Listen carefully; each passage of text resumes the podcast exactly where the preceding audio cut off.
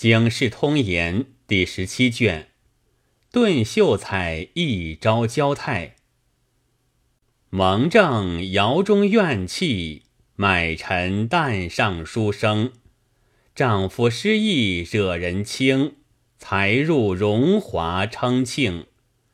红日偶然阴翳，黄河尚有澄清。浮云眼底总难平。老把脚跟立定。这首《西江月》大概说人穷通有时，故不可以一时之得意而自夸其能，亦不可以一时之失意而自坠其志。唐朝甘露年间，有个王牙丞相，官居一品，权压百僚。同仆千数，日食万钱，说不尽荣华富贵。其府邸厨房与一僧寺相邻，每日厨房中滴锅净碗之水倾向沟中，其水从僧寺中流出。一日，寺中老僧出行，偶见沟中流水中有白雾，大如雪片。小如玉屑，近前观看，乃是上百米饭。王丞相厨下锅里碗里洗刷下来的。长老合掌念声阿弥陀佛，罪过罪过。随口吟诗一首：春时耕种夏时耘，粒粒颗颗费力勤。冲去细糠如剖玉，吹成香饭似堆银。三餐饱食无余事，一口饥食可疗贫。勘探沟中狼藉见，可怜天下有穷人。长老吟诗已罢，随唤火工道人，将罩里罩起沟内残饭。向清水河中涤去污泥，摊于筛内，日色晒干，用瓷缸收住。且看几时满得一缸？不够三四个月，其缸已满。两年之内，共积得六大缸有余。那王牙丞相只道千年富贵，万代奢华。谁知乐极生悲，一朝触犯了朝廷，何门待堪，未知生死。其实宾客散尽，同仆逃亡，仓廪尽为仇家所夺。王丞相至亲二十三口，米尽粮绝，单饥忍饿，啼哭之声闻于林寺。长老听得。心怀不忍，只是一墙之隔，除非学墙可以相通。长老将缸内所积饭干尽软，蒸而馈之。王牙丞相吃罢，甚以为美，遣婢子问老僧：“他出家之人，何以有此经食？”老僧道。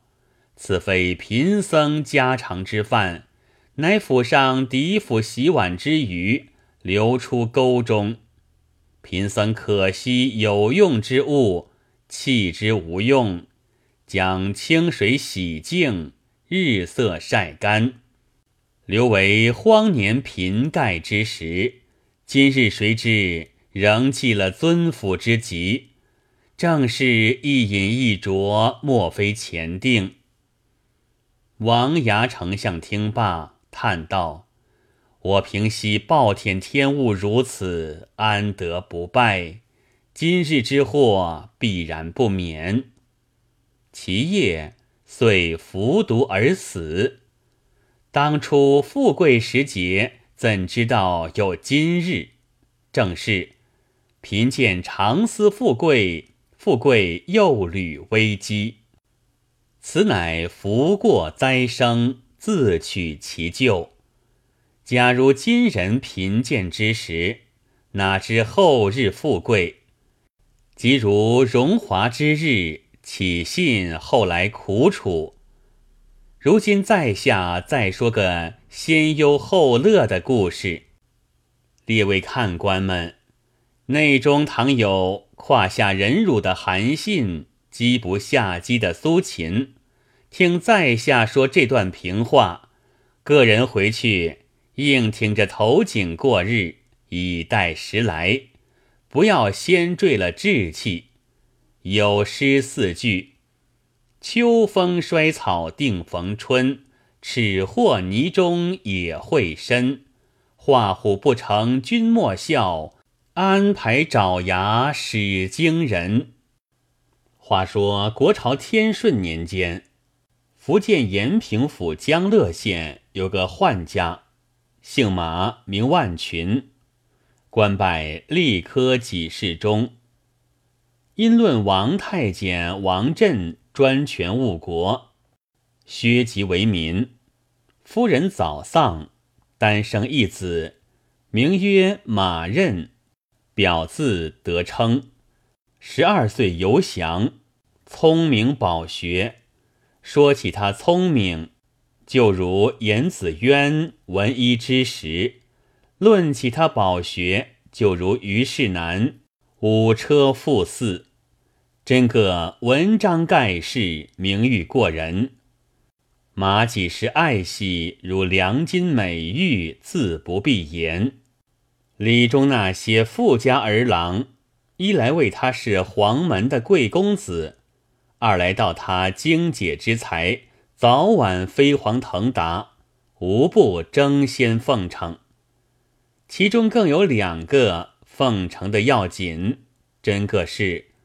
冷中送暖，闲里寻忙，出外必称弟兄，使前哪问而我？偶话店中美酒，请饮三杯，才夸既管荣交，带包一月，多囤捧屁，游云手有余香，随口踏谈，唯恐人先着脚。说不尽谄笑邪奸，只少个初期献子。一个叫黄胜，绰号黄病鬼；一个叫顾祥，绰号飞天炮仗。他两个祖上也曾出世，都是富厚之家，目不识丁，也顶个读书的虚名，把马德称做个大菩萨供养。伴他日后富贵起来。那马德称是忠厚君子，彼以礼来，此以礼往。见他殷勤，也遂与之为友。皇上就把亲妹六英许与德称为婚。德称闻此女才貌双全，不生之喜，但从小立个誓愿。若要洞房花烛夜，必须金榜挂名时。马几是见他立志高明，也不相强，所以年过二十，尚未完娶。时值乡试之年，忽一日，皇上顾祥邀马德称向书铺中去买书，见书铺隔壁有个算命店。牌上写道：“要知命好丑，只问张铁口。”马德称道：“此人名为铁口，必肯直言。”买完了书，就过贱壁，与那张先生拱手道：“学生见造求教。”先生问了八字，将五行生克之术、五星虚实之理。推算了一回，说道：“尊官若不见怪，小子方敢直言。”马德称道：“君子问灾不问福，何须隐晦？”皇上、顾祥两个在旁，只怕那先生不知好歹，说出话来冲撞了公子。黄胜便道：“先生仔细看看，不要轻谈。”顾祥道。此位是本县大名士，你只看他金科发戒还是发魁？”先生道：“小子只据理直讲，不知准否？贵造偏财约禄，父主峥嵘，论理必生于贵宦之家。”黄顾二人拍手大笑道：“这就准了。”先生道：“五星中命缠魁璧，文章冠世。”二人又大笑道：“好先生，算得准，算得准。”先生道：“知先二十二岁，交着运不好，官煞重重，为祸不小，不但破家。”以防伤命。若过得三十一岁，后来倒有五十年荣华，只怕一丈阔的水缺，双脚跳不过去。皇上就骂起来道：“放屁！哪有这话？”顾祥伸出拳来道：“打这厮，打歪他的铁嘴。”马德称双手拦住道：“命之李威。”只说他算不准就罢了，何须计较？黄顾二人口中还不干净，却得马德称抵死劝回。那先生只求无事，也不想算命钱了。正是阿谀人人喜，直言个个嫌。那时连马德称也只道自家唾手功名。虽不深怪那先生，却也不信。谁知三场得意，榜上无名。自十五岁进场，到今二十一岁，三科不中。若论年纪还不多，只为进场屡次了，反觉不利。又过一年，刚刚二十二岁，马几是一个门生。又参了王振一本，王振疑心做主指使而然，在理前仇，密唆朝中心腹，寻马万群当初做有司时罪过，坐赃万两，着本处府案追戒。马万群本是个清官，闻知此信，一口气得病，数日身死。马德称哀戚尽礼，此心无穷，却被有司逢迎上议，必要万两赃银交纳。此时只得变卖家产，但是有税契可查的。有司径自估价官卖，只有续置一个小小田庄，未曾起税，官府不知。马德称是顾祥平息至交，只说顾家产业，让他暂时承认。又有古董书籍等项，约数百金，寄与黄胜家去弃。却说有司官将马几世家房产田业尽数变卖，未足其数，兀自吹毛求疵不已。马德称扶柩在坟堂屋内暂住。忽一日，顾祥遣人来言，府上余下田庄，官府已知，瞒不得了。马德称无可奈何，只得入关。后来闻得，反是故祥举手，一则恐后连累，二者博有司的笑脸。得称之人情艰险，付之一笑。过了岁余，马德称在黄胜家索取祭顿物件，连走数次，拒不相接。节末遣人送一封帖来，马德称拆开看时，没有书简，只封账目一纸，内开。某月某日某事用银若干，某该何任？某该独任？如此非一次。遂将古董书籍等项估计扣除，不还一件。德称大怒，当了来人之面，将账目扯碎，大骂一场。这般狗彘之辈，再休相见。从此亲事亦不提起。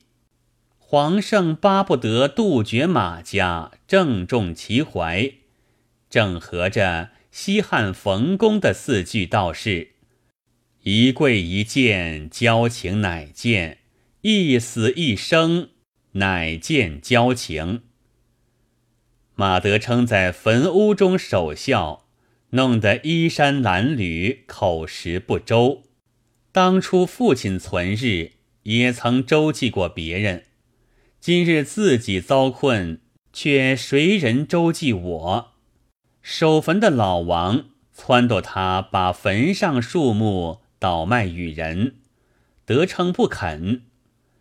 老王指着路上几棵大柏树道：“这树不在冢旁，卖之无妨。”得成依允，讲定价钱，先倒一棵下来，中心都是虫蛀空的，不值钱了，再倒一棵。亦复如此。德称叹道：“此乃命也。”就叫住手。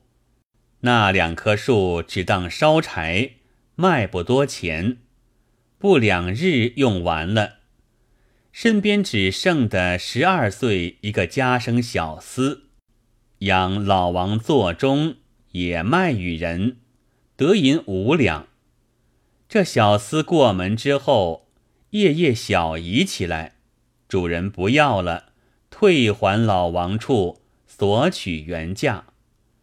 得成不得已，情愿减退了二两身价卖了。好奇怪，第二遍去就不小姨了。这几页小姨，分明是打落得称这二两银子，不在话下。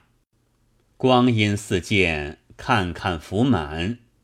得称贫困之极，无门可告。想起有个表叔在浙江杭州府做二府，湖州德清县知县，也是他父亲门生，不如去投奔他。两人之中也有一遇。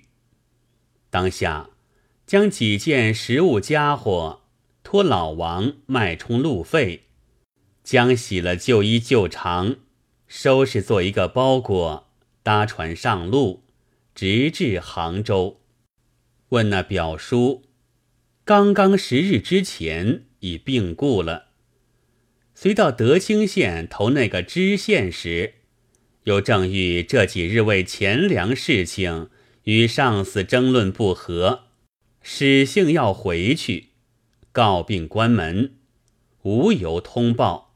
正是。时来风送滕王阁，运去雷轰见福碑。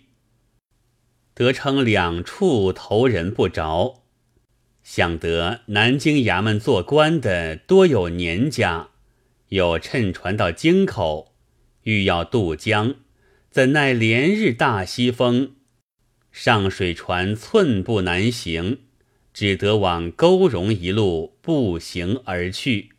竟往刘都，且属刘都那几个城门：神策、金川、仪凤门、怀远、清凉、到石城、三山聚宝、连通济、洪武、朝阳、定太平。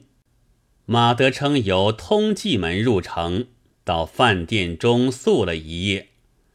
次早往布科等各衙门打听。往年多有年家为官的，如今生的生了，转的转了，死的死了，坏的坏了，一无所欲，乘兴而来，却难尽兴而返，流连光景，不觉又是半年有余，盘缠俱已用尽，虽不学武大夫无门乞食。也难免吕蒙正僧院投斋。忽一日，得称投斋到大报恩寺，遇见个相识乡亲，问其乡里之事，方知本省宗师按临岁考，得称在先服满时，因无礼物送与学礼师长，不曾动得起付文书及游学橙子，也不想如此久客于外。如今音信不通，教官竟把他做必考深处，千里之遥，无由辩复，真是屋漏更遭连夜雨，船迟又遇打头风。得称闻此消息，长叹数声，无面回乡，意欲觅个管地，卷且教书糊口，再做道理。谁知世人言浅，不识高低。闻之异乡公子如此形状，必是个浪荡之徒，便有锦心绣长。谁人信他？谁人请他？又过了几时，和尚们都怪他蒿恼，言语不逊，不尽可说。幸而天无绝人之路。有个运粮的赵指挥，要请个门管先生同往北京，一则陪话，二则代笔。偶与承恩寺主持商议，得称闻之，想到乘此机会往北京一行，岂不两便？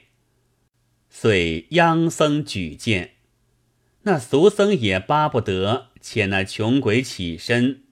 就在指挥面前称扬得称好处，只是数修甚少。赵指挥是武官，不管三七二十一，只要省，便约得称在寺头次相见。择日请了下船同行。得称口如悬河，宾主颇也得和。不一日到黄河岸口，得称偶然上岸登东，忽听发一声响，犹如天崩地裂之形。慌忙起身看时，吃了一惊，原来河口绝了。赵指挥所统粮船三分四散，不知去向。但见水势滔滔，一望无际。